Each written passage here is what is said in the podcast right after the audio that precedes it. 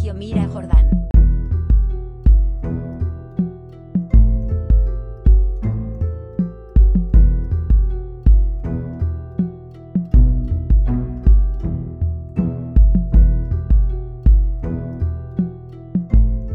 Salvete audientes. Volvemos a la escuela. In ludo puedim numerus et litera discunt, como leemos en la línea 1. Este capítulo septimum decimum se dedica a los numeri difficiles. Fíjate en la segunda oración. Magister puedos números et literas docet. El verbo docere tiene, como puedes apreciar, dos acusativos. Los discentes aprenden, los docentes enseñan. Seguro que puedes comprender los verbos esquit y nescium de las líneas 3 y 4, sobre todo pensando en palabras como necio o necedad. En el segundo párrafo aparece el adjetivo piger, pigra, pigrum. Leemos en la línea 7. Quidiscere non vult in ludo dormit, piger esse dicitur. Todavía aparece en el diccionario de la RAE la palabra pigre, tardo, negligente, desidioso, en una palabra, vago. Y claro, quien ni estúpido ni vago es, sino prudens, competente e industrius, trabajador, multas res a magistro disquere potest. En la línea 12 aparece el pronombre quisque, quaque, quodque, que significa cada o cada uno. De ahí viene la expresión todoquiski o también todoquisque. Esa oración podría entenderse como el maestro Diodoro termina de recitar y mira a los niños, que permanecen de pie callados cada uno ante su silla. Tras mandar que se sienten uno por uno, el profesor pasa a enseñarles los números. El imperativo del verbo dicere, dic, plural dicite, aparece en la línea 16. El adverbio usque, que ves en esa misma línea, significa sin interrupción o continuamente. El verbo tolere, que vemos en la línea 17, significa en ese contexto levantar. Quisque puer manum tolit, pero también es quitar o llevarse. Y con ese significado continúa apareciendo en nuestro diccionario, en la entrada de toller, aunque con marca de en desuso. En la respuesta de Tito de la línea 19 leemos los números cardinales a partir del 10. Son fáciles. Decem, undecim, duodecim, tredecim, quatuordecim, quindecim, sedecim, septemdecim, duodeviginti, undeviginti, viginti, vigintiunus, vigintiduo, aunque también se puede decir unus et viginti, duo et viginti. Como siempre es la misma estructura, el maestro lo interrumpe. Eum interpelat. Tito continúa solo con las decenas. Viginti, triginta, cuadraginta, quinquaginta, sexaginta, septuaginta, octoginta, nonaginta, centum. Como hemos visto, Tito cuenta bien. El maestro le pide ahora Sexto que siga, pero él responde la línea 29. Longum est tot numeros dicere. Ese tot indeclinable, como se ve en el margen, significa aquí tantos. No son tantos, le responde Diodoro, pues basta con decir diez números, esto es, cada centésima. Y ahí los tenemos a partir de la línea 32. Centum, ducenti, trecenti, quadrigenti, quingenti, sesquenti, septingenti, octingenti, nongenti, mille. Sin interrupción, el profesor pasa las sumas. Quod sunt triginta et decem?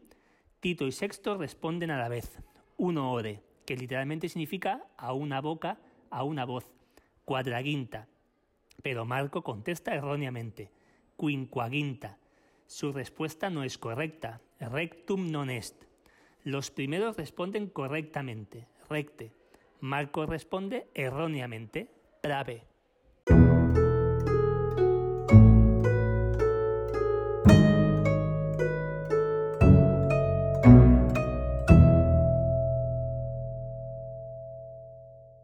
La segunda sección contiene en esa primera oración, magister titum et sextum laudat, un verbo que seguro que puedes deducir. De ahí proviene el laudatorio, laudar o laudable, palabras que tienen que ver con elogiar, elogio, felicitar. En la intervención del profesor recordamos las formas de segunda persona del plural de los verbos. Vos respondetis, estis. Como vemos, Tito es un buen estudiante, pero Marco...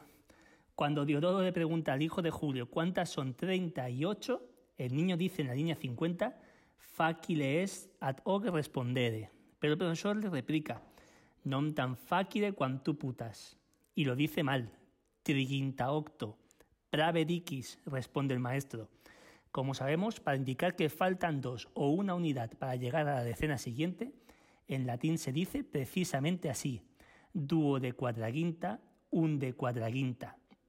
En la línea 57 dice el profesor, cur non cogitas ante cuando respondes. ¿Recuerdas esa famosa máxima de Descartes? Cogito ergo sum. Pienso, luego existo. ¿Por qué no piensas antes de responder? aunque como vemos literalmente sonaría algo como ¿por qué no piensas antes de que tú respondes? Ya dijimos que no siempre se puede traducir todo al pie de la letra. Lo mejor es entender las oraciones y cada palabra nueva por el contexto. Marcos responde estulte et prave, dos adverbios derivados de sendos adjetivos que ya conocemos. Como dice la línea 61, Magister Marcum non laudat, sed reprehendit. Hoy ha perdido esa H intercalada, pero decimos igual, reprender, amonestar, castigar. A partir de ahí tenemos las distintas formas verbales para la primera y la segunda persona del presente en voz pasiva. Ya conocíamos la tercera persona, terminada en tur, en singular, y en entur, en plural. A partir de la línea 63 tenemos las demás. La primera del singular, reprehendor, soy castigado. Laudadis, eres felicitado la segunda persona del singular. Interrogamur, somos preguntados, primera persona del plural. O laudamini, sois elogiados, segunda persona del plural. En la sección de gramática de la página 132 tienes la tabla completa de cada una de las conjugaciones. Antes de terminar la sección, unos apuntes. En la línea 72 aparece la palabra saepe, que significa multis temporibus, es decir, a menudo. Todo ese diálogo con el que termina la segunda sección nos muestra a un Marco quejándose de que siempre se le pregunta, de que lo que se le pregunta es difícil, de que el profesor es amigo de los padres de sus compañeros y enemigo del suyo. Excusas de mal pagador, que se diría. Y como le contesta el profesor Marcos, no es cuestión de amistades, porque quintus bonus discipulus est, et industrius et prudens. Y termina la línea 86. Quintus a magistro laudator, quamquam abest. Quinto es felicitado por el maestro, aunque está ausente.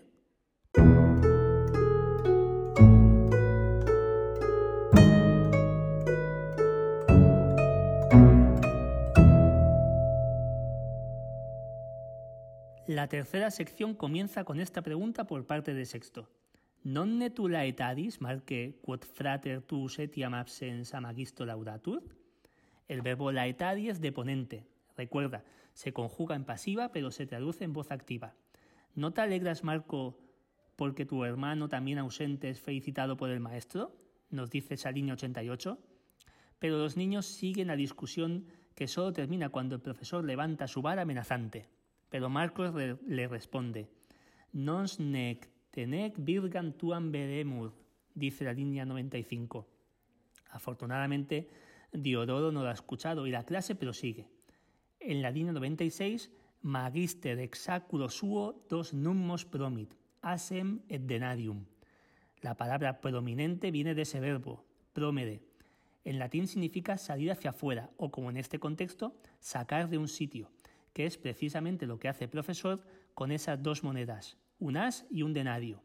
El as era de cobre y el denario, de donde viene nuestra palabra dinero, de plata tal como explica y como sabéis, Utesquitis, unus sestertius es quatu horaces et unus denarius quatu sestertii.